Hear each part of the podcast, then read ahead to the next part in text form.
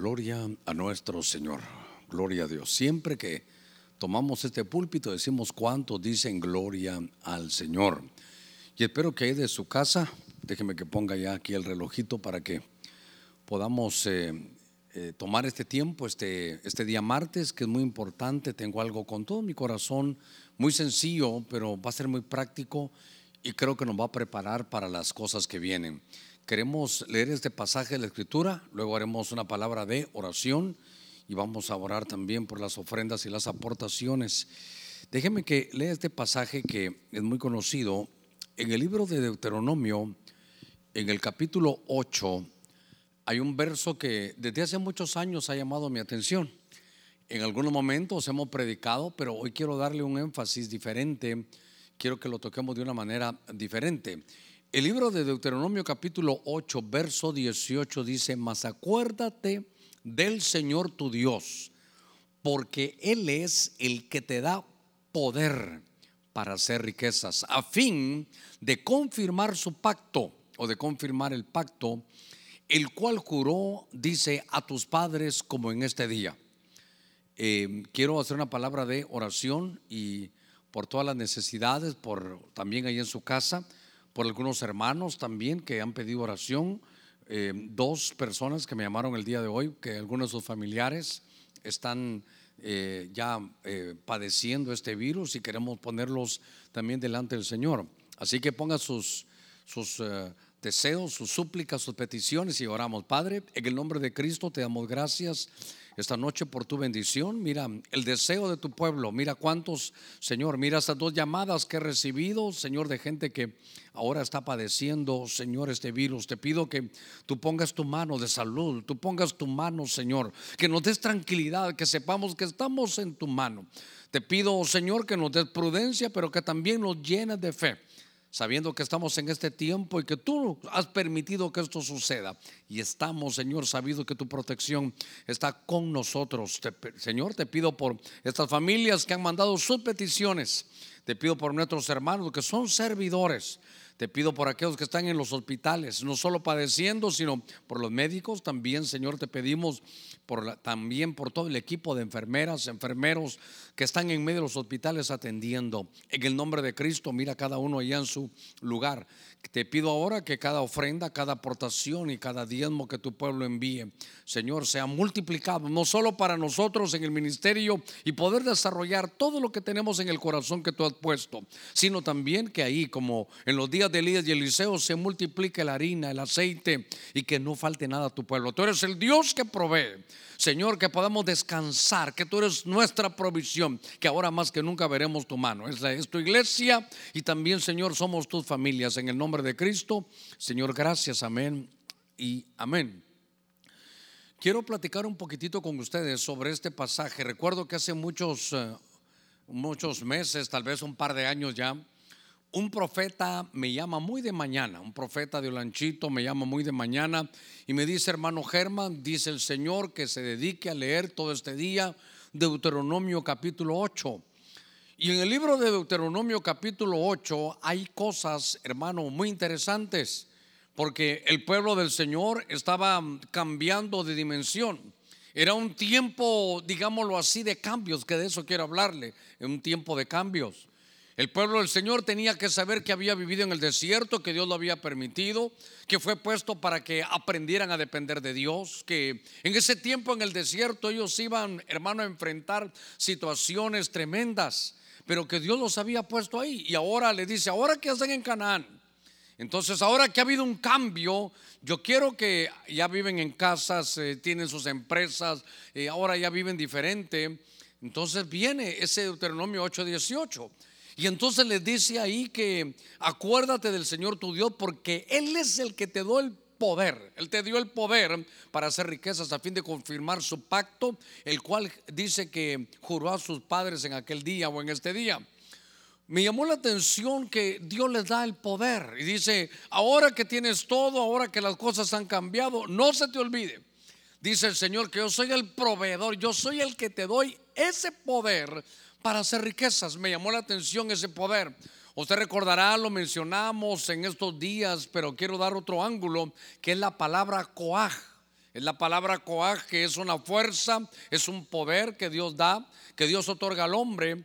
Eh, esa palabra, si no mal recuerdo, es que Dios te, te da capacidades, que Dios te empieza a capacitarte, Dios te hace producir también.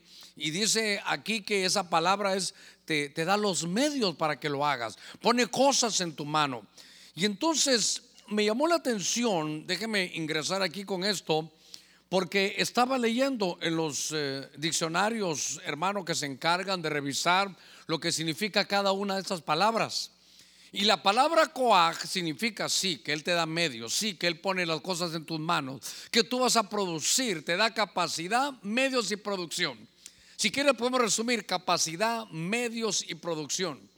Pero en nuestras Biblias, en nuestros diccionarios en español, dicen que también se habla como de un lagarto. Lizard también pone ahí y me llamó la atención que nunca había entendido yo algo de eso. Pero por alguna situación, con la ventaja que Dios nos ha puesto ahí en algunas cosas, había un diccionario en inglés, el mismo que en español. Solo que en lugar de, que significaba lagarto, significaba camaleón. Y entonces eso sí ya, ya cambió. Eso sí ya, ya, cambió porque entonces yo recuerdo que hace algún tiempo, hermano, uno eh, cuando está en la vida aprende aquel efecto camaleón. El efecto camaleón tiene un lado positivo y un negativo. Yo voy a hablar del lado positivo. Pero el lado negativo de un efecto camaleón es que, que el camaleón se convierte de acuerdo al lugar donde esté. Y desde el lado negativo, yo diría que si se va al mundo, se hace como en el mundo. Si está hablando con algunas personas que hablan con malas palabras, él habla con malas palabras, pero, pero ese no es el ángulo que yo quiero darle, sino que me llamó la atención la adaptabilidad, la versatilidad que el camaleón tiene. Que si yo hubiera podido conseguirme un camaleón ahorita, yo le aseguro que lo traemos allá del monte, viene de color verde, porque ese es el ambiente que hay allá. Pero si lo hubiera puesto aquí donde estoy y lo tiro al suelo, agarraría este color madera. Porque el camaleón tiene la, la, factibilidad, la, yo creo que es mejor decir la versatilidad de adaptarse al cambio. Y eso es lo que yo quiero, hermano, trasladarle en este, este, este martes para mí es muy importante. Este martes le mandé a decir a todos los ancianos, a los diáconos, miren a, las 7.30, si Dios nos permite, tenemos que hablar algo. Yo le he pedido al Señor que me diga cosas, que me hable de lo que hay que hacer, porque los de Isaacar no solo es conocer los tiempos, sino saber qué hacer. Eso es todo lo que hemos estado hablando en los tiempos de escatología, que tan importante, hermano, es la, la escatología. Y entonces yo solo quiero trasladarle que de pronto veo que COAG, aparte de capacitación, de, medios, de producción, significa una cualidad que tiene el camaleón. Y el camaleón agarra el color de donde él va. Si va a estas sillas, agarraría un color así rojizo. Si viene para acá, el color de madera. Así es, el, así es especial, hermano, el efecto que tiene el camaleón.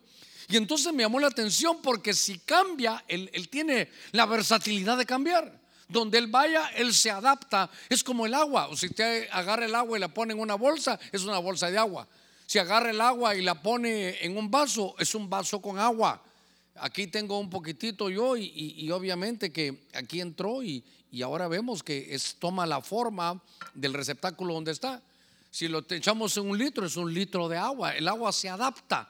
Y entonces eso fue lo que me llamó la atención. Ahora, cuando estoy viendo esto, tenemos que enfrentar los cambios. Lo que yo quiero hablarle es que son tiempos de cambios. Para mí esto es muy importante. Fíjese que a veces uno, se, uno pone a pensar algo. Déjeme que todavía tomo unos dos segunditos más para decirle esto. Por ejemplo, todos estamos diciendo, bueno, cuando se acabe, cuando se acabe esto de la pandemia y volvamos a la normalidad, ¿cómo vamos a estar? Sí, ¿sabe qué, qué cambio le daría yo? Cuando volvamos a la nueva, hermano, normalidad. Ya no, esto ya no va a quedar igual. viene un tiempo de cambios y nosotros nos tenemos que adaptar rápidamente y mientras más rápido lo hagamos, mejor. Mejor. Si el camaleón no se adaptara a los cambios donde él está, seguramente sería presa fácil para que lo, destruyeran, pero él, él se camuflajea, eso tiene, él se adapta. Y entonces fíjense que me llamó la atención, déjenme entrar de lleno aquí porque vamos a ver algunos cambios y por eso he estado usando estas graditas que están como evolucionando. Venga conmigo al libro, al libro de Josué. El primer personaje que quiero hablarle está en el libro de Josué, en el capítulo 5. Venga conmigo a esto que vamos a platicar. Porque es tiempo de cambios. Todo lo que yo quiero, al final de este mensaje, lo que yo quiero es que usted quede claro en algo. Es tiempo de cambios. Pastor, cuando esto, ¿cómo vamos a estar? Ya no vamos a quedar igual. Esto es como, como fue el 9-11. ¿Sabe que estaba viendo? Y estaba leyendo que cada vez que hay una pandemia, ya, las cosas ya no quedan igual. Y entonces fíjese que voy aquí en la escritura, libro de Josué capítulo 5, verso 12. Dice, y el maná cesó el día después que habían comido del producto de la tierra. Y los hijos de Israel no tuvieron más maná, sino que comieron del producto de la tierra de Canaán, dice, durante aquel año. Entonces, aquí vemos algo, aquí vemos algo, que Josué es un hombre que estuvo en dos lugares. Josué estuvo en el desierto y ahora Josué entra a Canaán. Note que no es, muy fácil decirlo, pero seguramente era más difícil enfrentarlo. ¿Por qué? Porque toda la generación que creció con Josué en el desierto era una generación que de alguna manera habían tenido ya una cultura. ¿Cuál era la cultura? Usted, me imagino, los primeros días en el desierto, hermano, algo tremendo porque no estaban acostumbrados a eso. Salían y caía maná. El maná caía. Ya después supieron cómo tenerlo, cómo recibirlo, cómo tener un acopio de él, cómo cocinarlo. Pero, pero fue durante 40 años. Tenían, hermanos, sed de la roca salía agua. Me parece que la ropa crecía con ellos. Dice la escritura que los, los pies no se les hinchaban. Entonces había otra, otra costumbre, había otra forma de vida durante 40 años. Durante 40 años estuvieron ellos, hermano, con esta vida. Ellos tuvieron que ver que había un maná, que el agua, que la ropa crecía con ellos, que el calzado, hermano, no, no, se, no se gastaba. ¿Sabe qué? En el desierto la columna de fuego y la columna de humo, hermano, iban ahí guiando al pueblo. Entonces cuando el Señor quería que caminaran, hermano, la columna, la nube se movía y entonces todo eso fue una vida durante 40 años. Ahora, yo leí Josué capítulo 5, verso 12. Ahora, hermano, ellos ya no están. Note, ya no van a estar. Cruzaron la línea del desierto y entraron a Canaán. Entonces, ¿sabe qué? La vida no volvió a ser igual. Vino un tiempo de cambio. ¿Por qué? Porque del desierto ahora iban a entrar ellos a Canaán. Entonces, ahora del desierto, fíjese la vida que ellos tenían.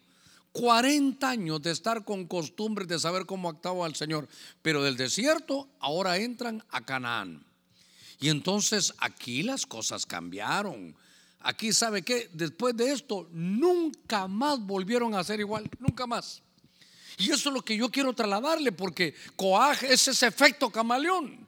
Coaj es que Josué pudo entender si esta era la, línea entre, entre el desierto y Canaán.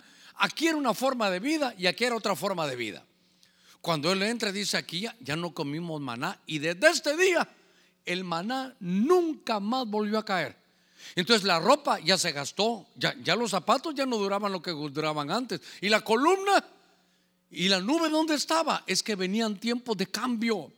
Ahora, yo quiero mi tarea pastoral, mi tarea apostólica, mi tarea de ministro del Señor es trasladarle lo que Dios me habló en estos últimos días. Que le diga a usted que es tiempo de cambios. Viene un tiempo de cambio. Es un tiempo, hermano, diferente. Mire, solo con estar aquí. Y bueno, ahora veo que nadie puso los velos para apartar su lugar. Ahora veo que nadie se para porque no hay nadie. De pronto ya estamos cambiando. Ya, estoy empezando a notar cómo las cosas empiezan, hermano, a ser diferentes. Por eso yo quiero, mi tarea es trasladarle esto, hermano, es un tiempo de cambio, tiene que adaptarse. Por eso Dios, ahora lo lindo es que Dios lo da. Es un poder que Dios da que se llama el poder coaj, que en el diccionario Strong, en inglés dice camaleón como el camaleón. Quiere decir que, que va a lograr adaptarse, hermano, a otras, a otras situaciones. Cuando estaba leyendo estas cosas, hermano, me, me, di a la tarea, saber cuántos cambios habrán. Lo que pasa es que tengo años de estar ya con, con que Dios todo me lo da en series de siete, pero, pero es importante para mí. En lo que usted está ahí, por favor, ¿sabe qué? Llame a otros hermanos, llámelos. Mire, 40 años de hacer las cosas igual, ahora una contracultura. Y entonces, mire, está Josué ahí en el capítulo 5, verso 12. Y entonces ahora están en Canaán. Y de pronto Josué tiene una visión. Y en la visión mira, hermano, a un caudillo de los ejércitos de Jehová con una espada. Entonces la espada, hermano, esto lo hablamos en un año que tuvimos un año de conquista. Y durante ese año hubo un rema que de la misma manera ahora nos va a servir. El pueblo del Señor en el desierto no necesitaba espada, pero en lo nuevo, en la nueva dimensión, en el cambio que venía desde los días de Josué, Josué entiende y dice, ah, el, para poder conquistar hay que tener espada. Para poder adaptarse al cambio que tiene, tengo que tener espada. Como que aquel hombre que vio Josué le estaba diciendo en la visión, ¿sabes qué? Aquí en Canaán sin espada no hay conquista. Entonces ahora, ¿sabe qué? Ahora nos van a forzar. De alguna manera Dios nos está diciendo la palabra, hermano, vamos a hacer, vamos a depender de la palabra de Dios. Es más, mire, mi, mi tarea de decirle es, sin espada no la va a hacer, hermano. Sí, de estar dependiendo de que, mamita, ¿qué leíste hoy? Papito, ¿qué leíste hoy? Pastor, ¿qué leyó usted hoy? Usted tiene que tener espada. Sin espada ya no está en el desierto, ya no vienen las cosas de gratis, ya no viene el maná de gratis, ya la ropa no le va a durar, los zapatos tampoco. Entonces necesitamos la palabra de Dios, porque para la nueva conquista, para la nueva época, para lo que nos viene, para ahora, sin la palabra, no, no vamos a, hermano, no vamos a durar.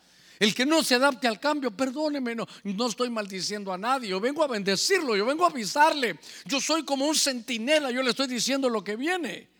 Yo estoy hablándole proféticamente, sin espada, en esta nueva temporada que viene después de esto, no la va a hacer. No la va a lograr. Aquí no se vale espada prestada. Usted tiene que tener ahora un amor a la palabra. Por eso yo quiero trasladarles y decirles, hermanos, mire, ahora que estamos en el mensaje aquí en directo, llame a, los hermanos, a los que en su, están en la, iglesia, en su equipo, hermanos del equipo A, miren, ahorita está la prédica. Hermanos del equipo B, ahorita está la prédica. Hermanos de Sala Cuna, miren, ahorita está la prédica. Porque nos tenemos que llenar y saberlo, las cosas que vienen. Fíjense que estaba leyendo en el libro de Nehemías. En el capítulo 2, en el verso 5, dice así. Y respondí al rey, si le place al rey y si tu siervo ha hallado gracia delante de ti, envíame a Judá, a la ciudad de los sepulcros de mis padres, para que yo la reedifique. Fíjese, entonces ahora hay un cambio más. Y el cambio lo experimenta un hombre llamado Nehemías. Es un hombre llamado Nehemías. Ahora, Nehemías, ¿dónde está? Cuando él lee esto, ¿dónde está? Nehemías era un hombre que estaba, eh, hermano, en el palacio. Estaba en el palacio. Él estaba cómodo. Estaba leyendo algunos comentarios que cuando se habla de un copero, eh, como Nehemías, no solo se habla del vino, él estaba encargado de toda la comida del rey.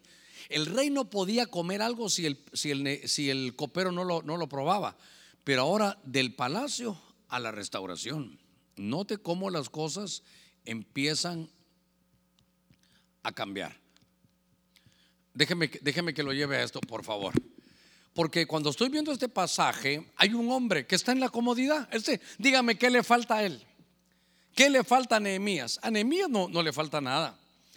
Nehemías es un hombre que está en el palacio, tiene, tiene su posición, tiene su cuello, tiene, tiene un buen sueldo. Hermano, el pueblo cuando él está viviendo, y en Nehemías capítulo 2 está hablando de que la cautividad de Babilonia había terminado y que todos aquellos hermanos de su pueblo se habían ido a Jerusalén y fueron a enfrentar una ciudad con, destruida, con un templo hermano vacío, destruido, tremendo, y, y con hermano no, no, no habían sembrado nada ahí todavía. Ellos llegaron a restaurar, habían hecho muchas cosas y entre todo, Nehemías, que era del pueblo hebreo, él estaba en la comodidad del palacio persa. Tenía su buen trabajo, su buen sueldo, lo tenía todo. Pero de pronto, Dios, que es el que pone el querer y el hacer por su buena voluntad, pone un deseo en Nehemías y aquel que era el copero, hermano, le dice, eh, el rey se da cuenta le dice, mira, todo el tiempo que has trabajado aquí, nunca te he visto triste, nunca te he visto cargado, nunca te he visto así. ¿Qué es lo que te pasa? Y le dijo, rey, perdona, ¿cómo voy a estar tranquilo si yo estoy aquí cómodo, con buen sueldo? Estoy en el palacio, aire acondicionado, no me falta nada, pero, pero mi pueblo, mi ciudad está pasando conflictos. Yo quiero que me des si hallado gracia delante de ti. Quiero, quiero irme a Judá. Él no estaba en Israel, estaba en otro lugar lo sacaron de su comodidad. Él dijo, ¿saben qué? Tengo una carga por, por mi ciudad, tengo una carga por mi país. Tengo una carga, aunque estoy aquí, gano bien, estoy afuera, gano bien, yo quiero ayudar a la restauración. Eso solo Dios lo puede hacer. Vino un cambio. ¿Por qué?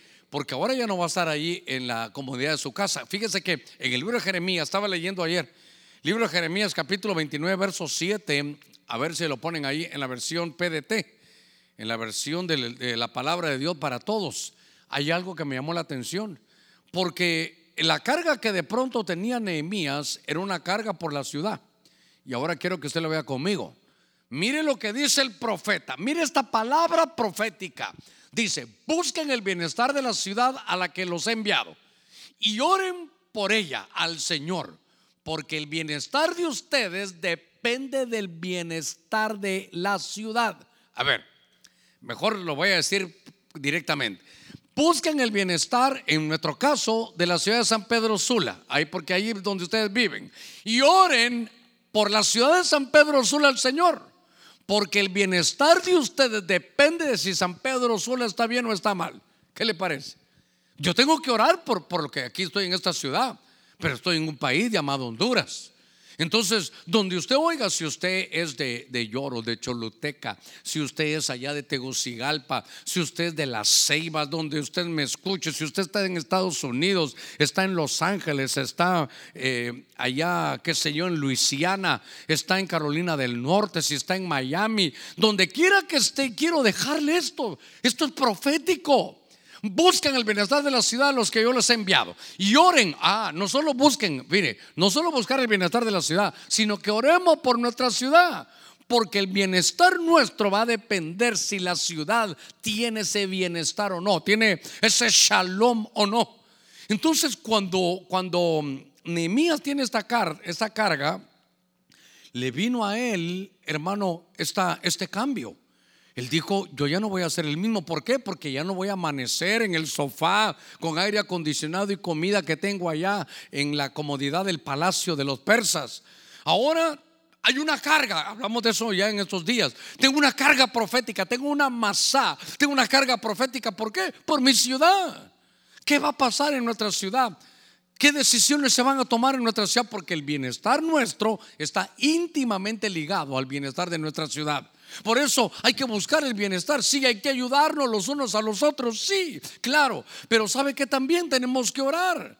Y de pronto estar todos los días en la casa, todos los días viendo televisión, durmiendo y descansando. Hay cosas que cambiaron. Hay cosas que cambiaron. Y si nosotros queremos estar bien, nuestra ciudad tiene que estar bien. Y para que esté bien nuestra ciudad tenemos que buscar su bienestar, sí, en el Señor, claro, lo que nos corresponde, pero también orar por nuestra ciudad. Qué cosa más tremenda, el tiempo de cambios. Mire, al finalizar este, este, este mensaje, lo que yo quiero de parte de Dios, lo pido que me permita escribir en su corazón aquí esas seis letras, cambio, cambio. Porque este cambio que viene, hermano, si no lo tomamos, lo vamos a echar a perder. Fíjese que van a venir burladores, pero, pero Dios tuvo que dejar la comodidad del palacio para poder ir a edificar. Eh, déjeme que chequee aquí cómo voy con los, con los tiempos. Estaba leyendo, hay algo que me llamó la atención en el libro de Hebreos capítulo 7, venga aquí conmigo en el verso 12.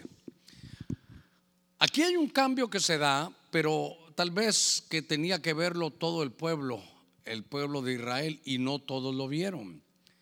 Hermano, con todo mi corazón le digo, como pocas veces, yo estoy dedicado a esto, estoy consagrado a esto, estoy apartado para esto. Le pido, Señor, solo, si me vas a dar tiempo para, para molestar a algunos muchachos que se vengan conmigo, para que vengan aquí a filmar, llevar algo, quiero hablar algo de parte tuya, no quiero nada mío.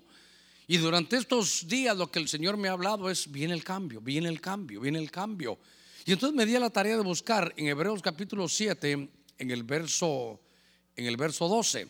Acompáñenme por favor. Déjenme que me tome un poquitito de este té.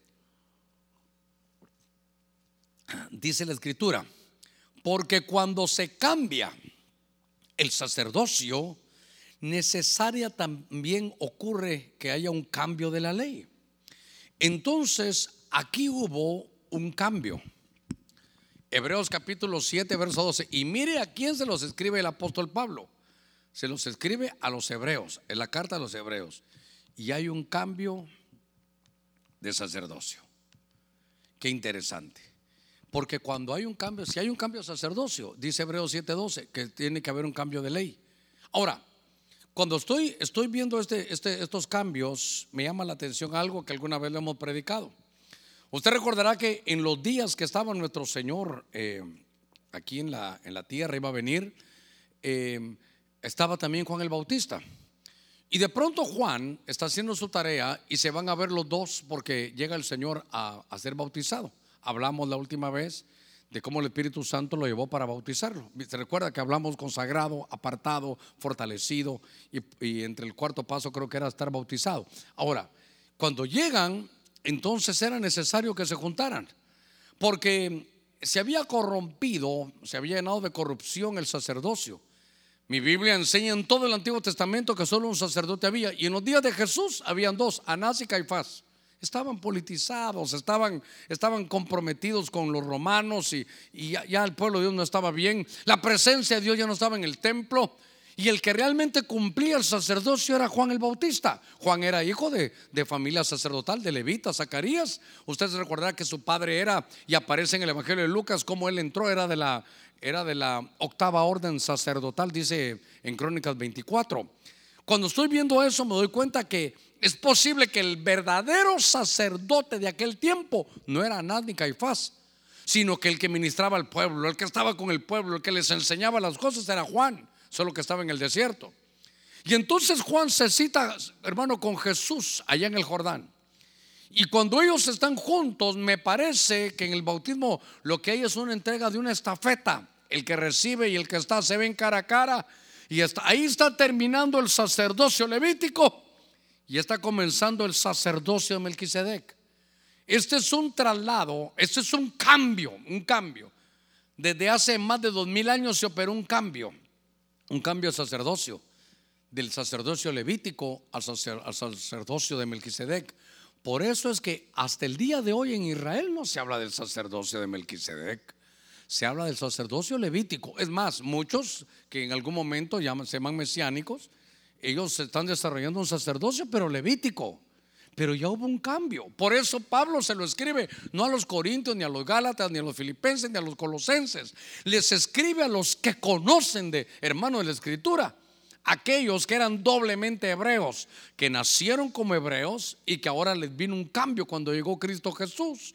Y entonces el Señor cuando, cuando Él resucita, el Señor murió un día miércoles a las 3 de la tarde, a jueves un día, a viernes dos días, a sábado a las 3 de la tarde tres días completos de acuerdo a lo que el Señor había dicho que era la señal de Jonás, tres días con sus noches. Resucitó, pero ahora el sacerdocio es de Melquisedec. Por eso, hermano, eso es algo que es tan importante porque ¿qué sacerdocio estamos desarrollando? Es importante que veamos, hermano, este cambio. ¿Por qué? Porque si siguiéramos con el sacerdocio levítico, entonces eso implicaría que tendríamos que, eh, primero tendría que haber templo, el tercer templo y ese todavía no lo han hecho. Segundo, tendrían que traer ofrendas como corderitos, tener un altar. Y por eso es que no entraron a este cambio, que es el sacerdocio de Melquisedec. Muy bien. Por eso hay que ver los cambios. Es un tiempo de cambios. Yo quiero continuar con usted todavía. Déjeme que le diga algo con respecto a Juan. Lucas capítulo 7, hermano, verso, verso 30. Dice, pero los fariseos y los intérpretes de la ley rechazaron el propósito de Dios para ellos. ¿Por qué? Porque no se dejaron bautizar por Juan. Entonces aquí, a ver quién pongo aquí. Dice que habían fariseos. Fíjese, vino un cambio. Josué se adapta al cambio, un efecto camaleón. Nehemías supo que había un cambio y lo hace. Pero Israel no todos entendieron el cambio de sacerdocio. Ahora, habían dos grupos grandes aquí. Unos eran los fariseos, dice la escritura ahí en Lucas 7:30, la versión eh, RBA, y los intérpretes, aquellos que decían que conocían lo que significaba cada, cada cosa que aparece en la, en la Biblia, los intérpretes. Intérpretes, sí, muy bien. Ahora, dice hermano que, que vino el apóstol, vino, bueno, no, no el apóstol, lo que, lo que vino Juan. Y entonces ellos dice que rechazaron el propósito de Dios porque no fueron bautizados, por él rechazaron a Juan. Y él era el verdadero sacerdote, hermano, de aquel tiempo. Y rechazaron el, propósito, hermano, del Señor. Y entonces me llamó la, la atención aquí, ¿por qué? Porque ellos no respetaron, no entendieron la llegada de Juan. Ellos rechazaron a Juan. Ellos, voy a poner aquí, no Juan el Bautista. Ellos no quisieron bautizarse. ¿Cuántos hay ahora, hermano, en eso? ¿Por qué? Porque no entendieron el cambio. No entendieron el cambio. Viene ahora Juan y Juan, fíjese qué cambio vino. Juan ya no está en el templo. Juan ahora predica allá en el desierto. Y con una unción, hermano, porque él venía con el poder y el espíritu de Elías. Él traía una unción especial. Pero, pero los, mire, que el pueblo haya fallado, casi no se ve.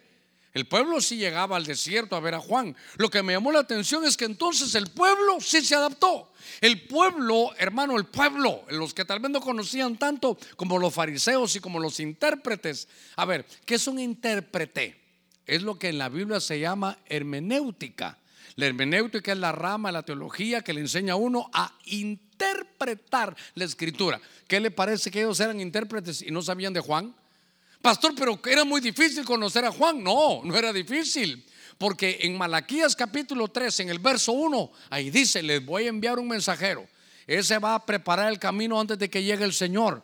Ese es un hombre que va a hacer que, los montes se bajen y, y, que los valles se suban, todo lo que usted conoce. Ese era, ya estaba profetizado, pero no conocieron el cambio. Los intérpretes y los fariseos hablaron que bautizarse en agua. No, eso no es para mí. Claro, ahí están hablando del bautismo de Juan. Lo que le estoy diciendo es que, eh, hermano, la fuerza coaj es la que nos permite adaptarnos al cambio. Iglesia, tenemos que ser versátiles, entender el tiempo, hermano, que, que estamos en un tiempo ahorita de cambios. Ahí hemos vivido en la casa, ahora se consume en la casa, ahora salen unos a una hora, salen otros a otra hora, ahora se circula por una placa así, una placa allá. Hermano, vienen un montón de cambios, tenemos que saberlo. Ahora todos, eh, si usted viera a los, a los que están aquí filmando, tal vez filmas tú y filmas tú, ellos te tienen aquí su mascarilla en el templo con mascarillas. ¿Qué le parece eso?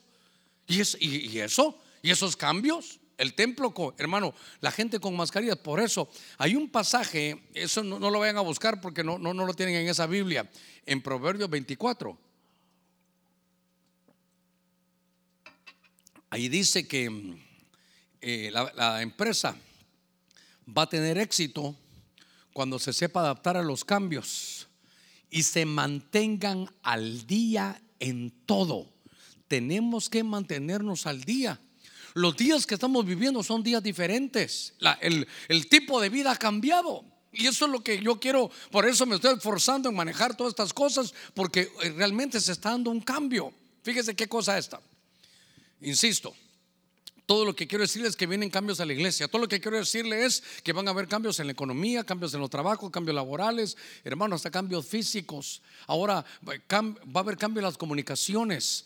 Ahora nos vamos a enfrentar a algunos cambios en la forma de vida. Estamos aprendiendo ahora y, y coaj, el tiempo de, los tiempos de cambio, ¿sabe qué son? El coaj que da Dios. Esa fuerza no solo es producción, capacitación, y, hermano, y, y provisión y tener medios, sino me llamó la atención que en un diccionario, en inglés yo le decía, que decía como camaleón que se adapta, que tiene esa, esa versatilidad. Déjeme avanzar un poquitito que aquí estoy viendo. me quedan 25 minutos, creo que vamos bien. Estaba leyendo un pasaje de otro cambio aquí. Dice en el libro de Juan, Evangelio de Juan capítulo 5, verso 2. Dice, ya en Jerusalén, oiga, junto a la puerta de las ovejas, junto a esa puerta, pusieron un estanque. Junto a la puerta de las ovejas. Un estanque que en hebreo se llama Bethesda. Y ese estanque tenía cinco pórticos. Verso 3, aquí está lo tremendo. En ese, en ese lugar de Bethesda yacía una multitud de enfermos, ciegos, cojos y paralíticos que esperaban el movimiento del agua. Déjeme que lea dos versos más. Porque un ángel del Señor descendía de vez en cuando al estanque y agitaba el agua. Y el primero que descendía al estanque después del movimiento del agua quedaba curado de cualquier enfermedad que tuviera. Mire qué cosa. Verso 5. Y estaba ahí un hombre que hacía 38 años, hermano, que, que estaba enfermo. Déjenme llevarlo a esto. Algo había sucedido. ¿Cuánto tiempo había pasado? No sé. Pero ahora vemos que hay un, hay un estanque ahí en Bethesda. Y, se produjo, hermano, un cambio. Y había una multitud de enfermos, de ciegos, hermano, de cojos y de paralíticos. Y el único que se dio cuenta del cambio fue un paralítico. Un paralítico. Este paralítico tenía 38 años de padecer esta enfermedad. Y entonces la costumbre, hermano, la costumbre, la, la cultura, la práctica constante y reiterada de un acto hermano, era que la gente que estaba enferma se iba a sentar ahí al... Mire qué cosa, ahí estaba el templo, ahí estaba la puerta de las ovejas y junto a la puerta de las ovejas habían puesto un estanque ahí en Bethesda. Y ese estanque en Bethesda dicen que bajaba un ángel. En las mejores versiones no dice que era el Señor, solo que bajaba un ángel. Miren lo que había llegado el pueblo y que el ángel movía el agua y que entonces el primero que estaba se metía y quedaba sano. Mire, perdóneme, a lo que había llegado, hermano, el pueblo de Dios.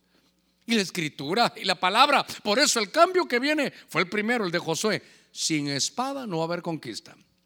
Para lo que viene, si usted va a depender de lo que otro le diga y no tiene usted su propia espada afilada en su congregación, hermano, como un ejército, no va a prevalecer en este tiempo que viene. Fíjese qué cosa esta.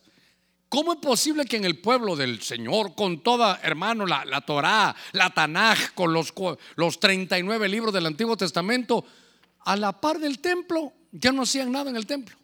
Sino que ahora en un estanque de Bethesda, ahí estaban toda aquella multitud de enfermos y cuando se movía el agua, el primero que llegara quedaba curado. Y entonces me llamó la atención porque la Biblia que hay que leerla y que la Biblia se explique por sí misma. ¿Cuánto tiempo tendrían ahí? Yo no sé, pero venía un cambio. El cambio es que Jesús había llegado. Y entre toda la multitud, qué tremendo que solo un paralítico se dio cuenta de ese cambio. Y entonces yo quiero que guarde ahí lo que hablamos en el verso 2, que había, que junto, hermano, a la puerta de las ovejas estaba el estanque de Bethesda. Y entonces cuando llega Jesús le dice, cuéntame, tú quieres ser sano, ¿por qué no estás sano? Es que cada vez que se mueve el agua quiero entrar y cuando entro ya otro se metió y por eso llevo aquí todo este montón de años. Pero la gente se había acostumbrado. Algo, algo había sucedido en Jerusalén que la gente pensaba que hasta que eso sucediera, la gente se iba a sanar. Ahora, ¿de dónde lo sacaron? No me pregunte. ¿Cómo es que eso había, había podido ocurrir? No sé. ¿De dónde sacaron que podía venir un ángel y mover un agua y que entonces iban a quedar sanos? Ahora, ¿por qué considero yo, siempre he defendido este punto, ¿por qué considero que no era un ángel del Señor? Porque en ese tiempo estaba Jesús en Jerusalén. Ese, si venía un ángel, estaba diciendo el ángel, o escogen a Jesús o me escogen a mí. Si yo muevo las aguas, te sano. Si tú quieres probar con Jesús, ve para allá. Por eso yo creo que no, era una, una unción que viniera de parte del Señor. Muy bien. Entonces, ahora está el Señor y le dice, cuéntame, ¿qué estás esperando? No, es que como el ángel no ha bajado para mover el agua y si lo mueven viene otro más rápido que yo y por eso no quedo sano. De tal manera que Jesús le dijo, ¿sabes qué? Yo te voy a sanar ahora, así que tus pecados te son perdonados, toma tu camilla y vete. Aquel hombre, hermano, se levanta porque encontró, hermano, el cambio. Déjeme que diga algo más. Recordará que leímos en 5.2 que estaban en el templo y ahí quedaba la puerta de las ovejas. Y en el Evangelio de Juan, en el capítulo 10, si me ayudan los hermanos ahí en eh, cinco capítulos adelante, Jesús dice, yo soy la puerta de las ovejas vino un cambio. Vino un cambio. Porque en Juan capítulo 10 dice, entonces Jesús les dijo de nuevo, en verdad, en verdad os digo, yo soy la puerta de las ovejas. Entonces note, note. Había gente que tenía la costumbre de ir a ver, hermano, el, el milagro que se iba a hacer. Alguien les dijo que si se movían las aguas, ahí estaban. Pero hubo un cambio, ya Jesús, el Hijo de Dios, hermano, estaba ahí. Y por eso qué valiosa la escritura. Por eso, hermano, no vaya a soltar la escritura, ámela. Y si no la ama, dígale, Señor, dame hambre y sed por tu palabra. Porque ahora viene Jesús y dice, ¿saben qué? En verdad os digo, yo soy la puerta de las ovejas. Entonces ahora, bajo esa, ese verso de 17 de Juan, vamos al Evangelio de Juan, cinco capítulos antes, dice que a la par de la puerta de las ovejas, ¿quién es la puerta de las ovejas? Jesús. Que a la par de Jesús había otro que quería hacer señales. Mire, mire, déjeme que diga esto. Lo estuve diciendo hoy en el mensaje de hoy que estábamos ahí con el programa de contacto apostólico. Me mandaron ahí algo varios hermanos. A mí me daba pena realmente. Así se lo dije, sin, aunque por dentro estaba molesto, creo que me, me aguanté que alguien dijo, hermano, usted recibió una revelación, usted sabe, llorando como han sacado otras, diciendo, busca en tu Biblia, te va a salir un pelo en la Biblia. Es que hermano, fuera cómico si no fuera trágico. Hay un pelo en la Biblia, con ese pelo dice que agárralo. Ustedes que nos escuchan fuera de, San Pedro Sula dirán qué cosa tan terrible. Y si te agarras ese pelo y te lo tomas con esto y con lo otro, ya no te va a dar el coronavirus. ¿Cómo es posible que hagamos esto? ¿Cómo, ¿Cómo es posible que conociendo el Evangelio esto ya parece, hermano, esta brujería? Y entonces me llama la atención, hermano, que, que tenemos que saber cómo y sacar, conocer los tiempos. ¿Qué tiempos son ahora? Tiempos de cambios. ¿Y qué hay que hacer, hermano? Tener esa unción, esa, esa fuerza, ese poder coaj que nos haga versátiles a entender el tiempo que viene. Es un tiempo, hermano, fíjese que es un tiempo diferente. Es un tiempo, hermano, donde la sanidad va a llegar ahí a tu casa. Mire, mire, es un tiempo de cambio. Déjeme decirle esto. Usted ahorita ya está acostumbrado. Pero hace 25 años, que era 1994, ya van a ser un poquito más. Pero en 1900, hermano, 94, hermano, venimos aquí a San Pedro Sula. Y le voy a contar, un pizarrón en la iglesia era como pecado. ¿Cómo van a meter un pizarrón a la iglesia? ¿Cómo va a ser posible que metan una pizarra a la iglesia? Eran tiempos de cambio, teníamos que enseñar. Mire, mire cómo, mire las pizarras de Dios. En el Salmo, en el Salmo 19 dice que el Señor escribe en los cielos, los cielos cuentan la gloria de Dios. El firmamento anuncia la obra de sus manos, cada día, otro día. Hermano, ahí están transmitiendo sabiduría. El Padre escribía ahí arriba en los cielos. Luego vino Jesús y como no tenía pizarra como esta y quería enseñarle a los que estaban apedreando a aquella mujer, agarra la tierra y empieza a escribir en tierra con su dedo. No tenía marcadores de color como ahora, ahí en la tierra escribiendo para que todos entendieran que no había que señalar a aquella mujer, sino que había que orar por ella. Y ahora el Espíritu Santo escribe en nuestros corazones, pero meter una pizarra en la iglesia, hermano, era terrible. Yo recuerdo, hermano, que, que vino la danza, un tiempo de cambio. Eh, vino la danza a, a, mi amada, que el Señor la tenga allá en gloria con Él, que esté danzando allá para Él, allá en el, en el cielo cuando empezó la danza, cuando em, se empezaron a, ver las cosas aquí, hermano, no entendieron el cambio, lo señalaron, hermano, lo, lo, lo, satanizaron, pusieron tantas cosas y ahora todos danzan. ¿Pero por qué? Porque, hermano, era, era un tiempo de, cambio. Solo déjeme poner allá, allá em, lo que estamos aplicando aquí, porque estamos hablando de este paralítico.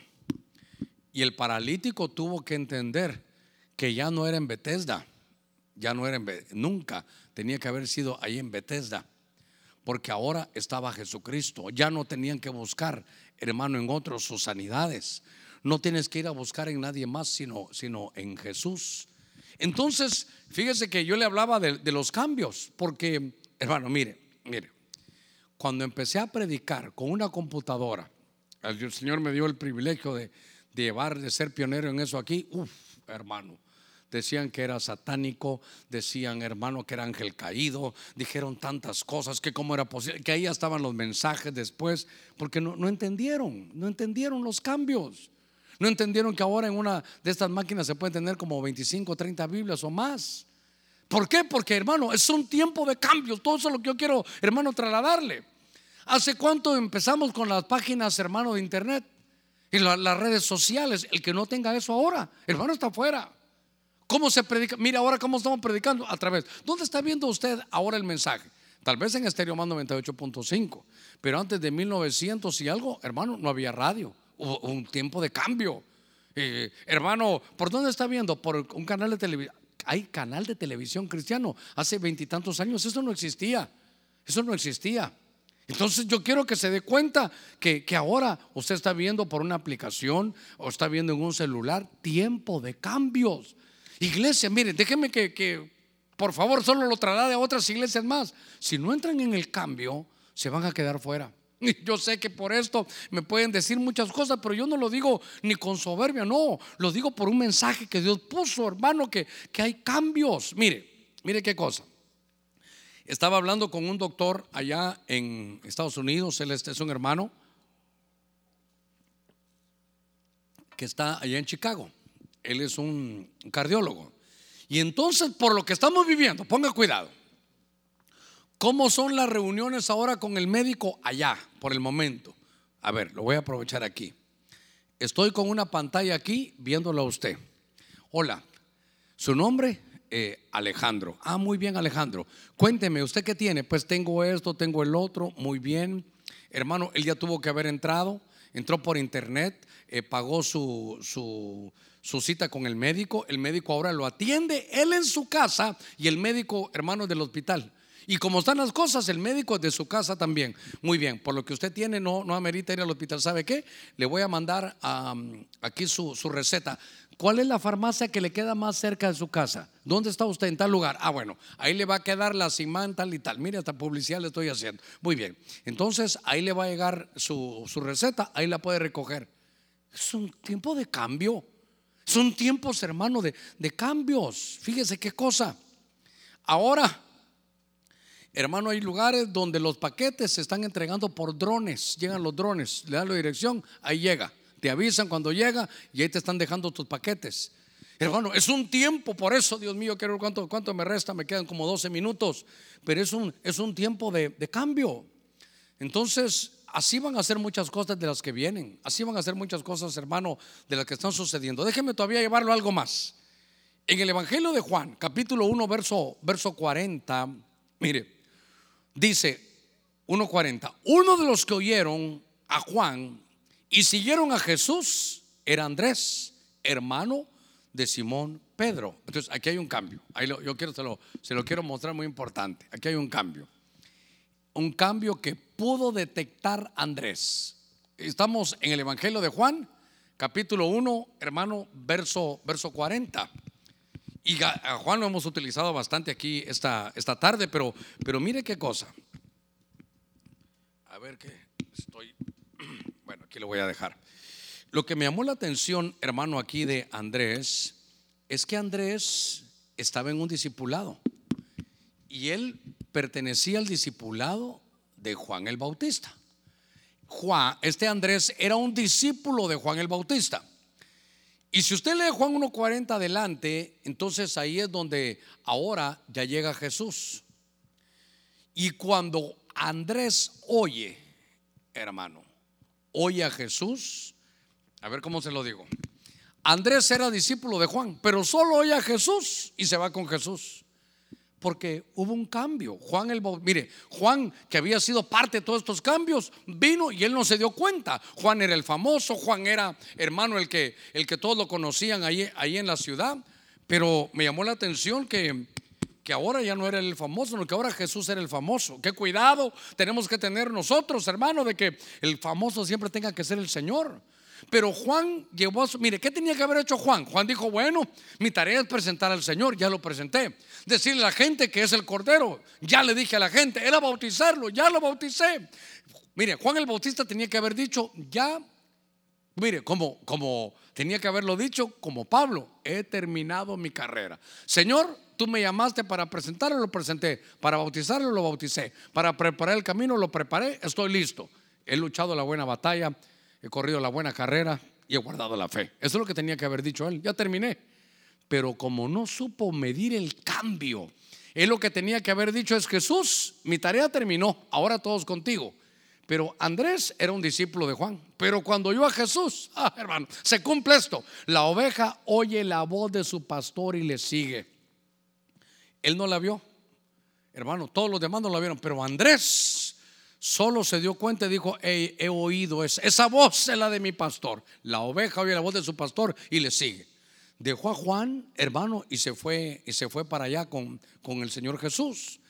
Cuando, cuando me doy cuenta de estas cosas, quiere decir que Dios, hermano, le dio ese poder ahí a Andrés para ser versátil y entender, hermano, el cambio, el cambio que había.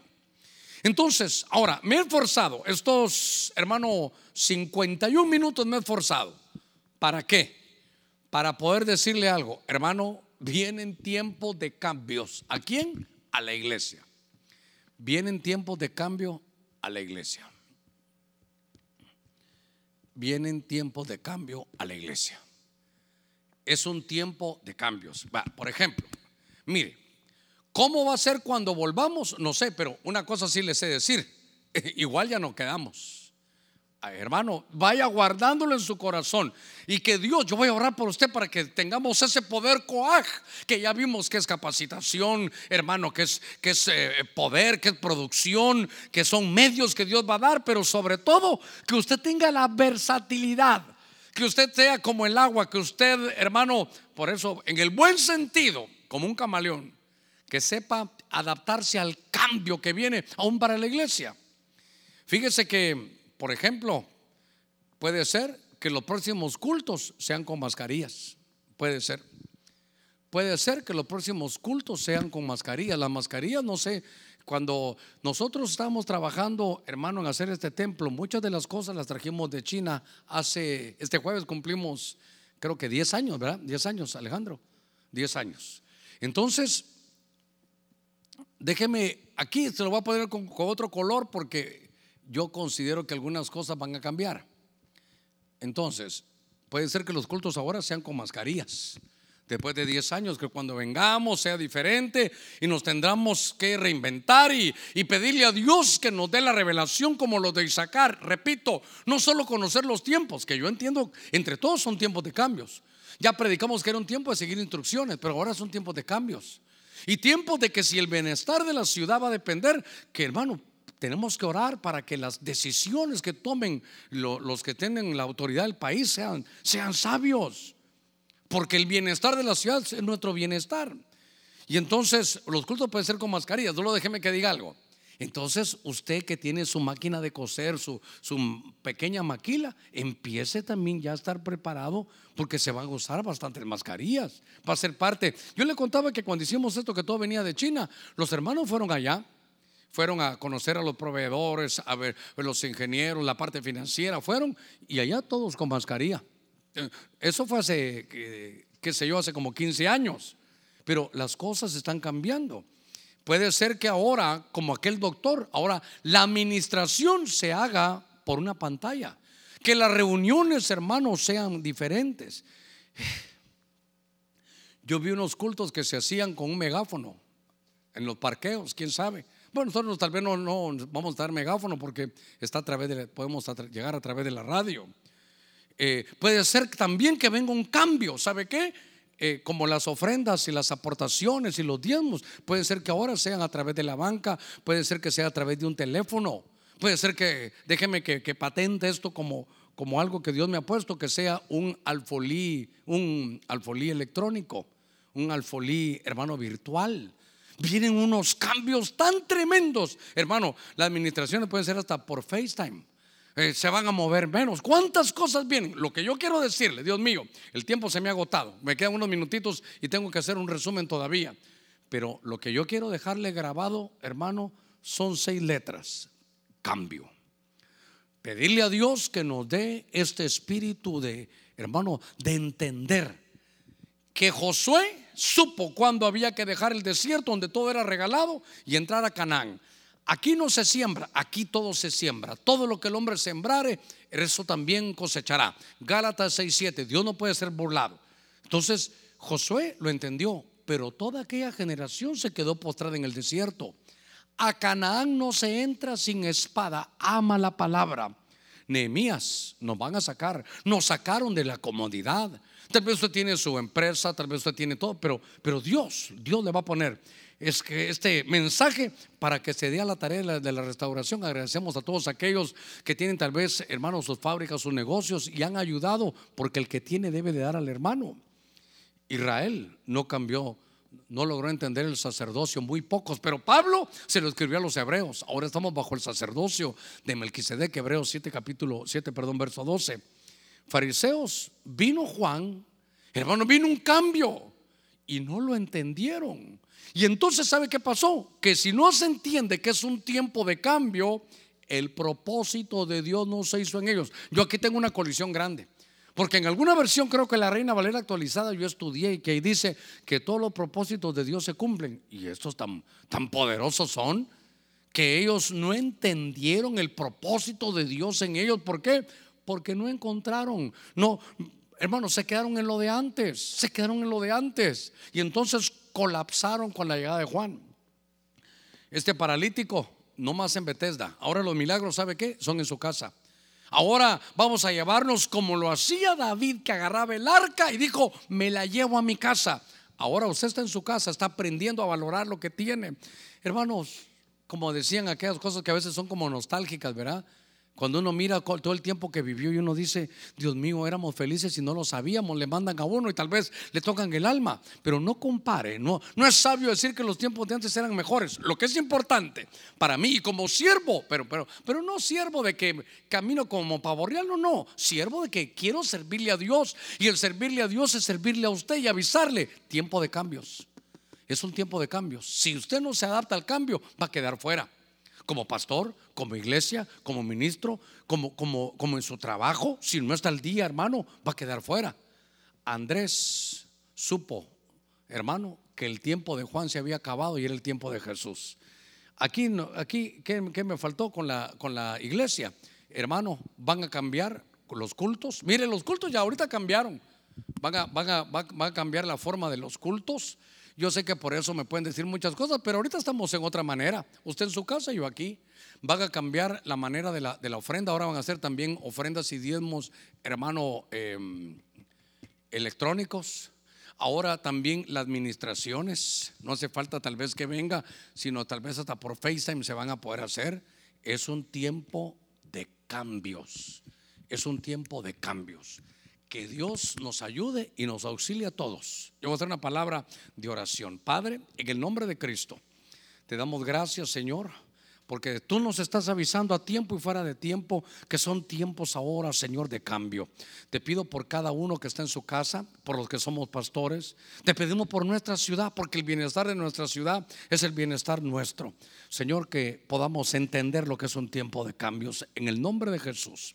Amén, Señor, y amén a toda la iglesia del Señor, entiendo que es difícil ver los cambios, pero me he dado a la tarea de traerle esta palabra del Señor. Tenga usted la versatilidad. Lea Proverbios 24:3 que el, que va a tener éxito es el que está al día en todo lo que pasa, hermano.